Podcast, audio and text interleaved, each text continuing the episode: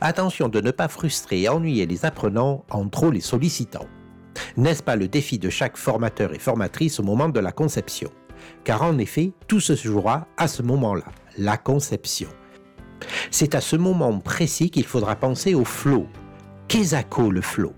C'est parti en février, on déguste les crêpes de la chandeleur. On dit aussi que les crêpes, par leur forme ronde et dorée, rappellent le disque solaire, évoquant le retour du printemps après l'hiver sombre et froid.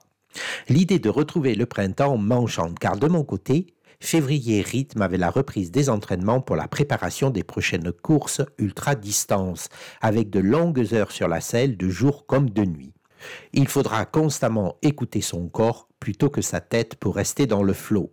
En psychologie positive, le flow est un état mental atteint par une personne lorsqu'elle est complètement plongée dans une activité et qu'elle se trouve dans un état maximal de concentration, de plein engagement et de satisfaction.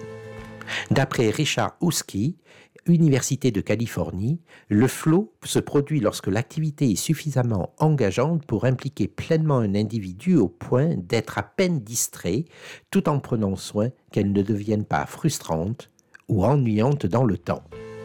Pensez-vous au flow au moment de concevoir vos formations? Attention de ne pas trop noyer les apprenants de tâches, d'activités, au risque de les frustrer ou de les ennuyer, ou les deux.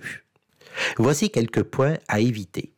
Évitez les activités trop longues. Il est préférable de les séquencer en plusieurs étapes. Par exemple, plutôt que de proposer une étude de cas de deux heures, séquencez l'étude de cas en deux séquences.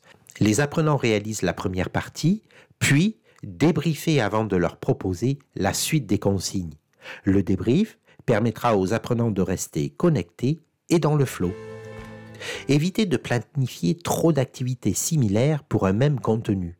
Par exemple, deux activités de pratique par séquence est largement suffisant.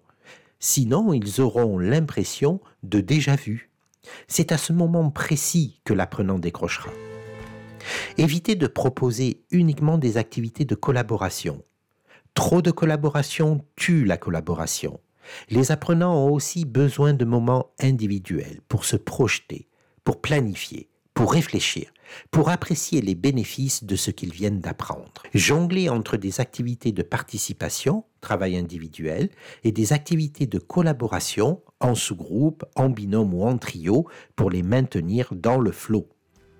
En règle générale, pour maintenir vos apprenants dans le flot, il est nécessaire d'offrir de la diversité, de bien jongler entre participation et collaboration et de rythmer le processus d'apprentissage. C'était Christophe pour Eureka Podcast.